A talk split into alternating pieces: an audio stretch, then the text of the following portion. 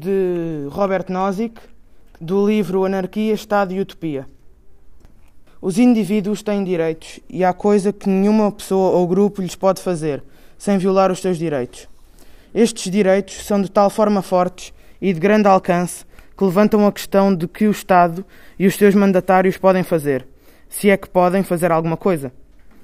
Que espaço deixam os direitos individuais ao Estado? A natureza do Estado, as suas funções legítimas e as suas justificações, se as há, são a preocupação central deste livro. As principais conclusões que retiramos acerca do Estado são as de que um Estado mínimo, limitado às suas funções estritas de proteção contra a violência, roubo, fraude, execução de contratos e por aí adiante, justifica-se. Que qualquer Estado mais abrangente violará o direito que as pessoas têm de não serem forçadas a fazer certas coisas e não se justifica. E que o Estado mínimo, além de correto, é inspirador.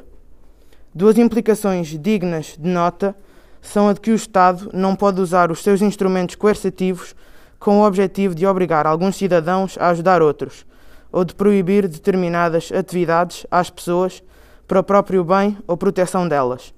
Apesar de, para estes fins, se excluir apenas os meios coercitivos, mantendo-se os voluntários, muitas pessoas rejeitarão de imediato as nossas conclusões, sabendo que não querem acreditar em algo aparentemente tão insensível perante as necessidades e sofrimento dos outros.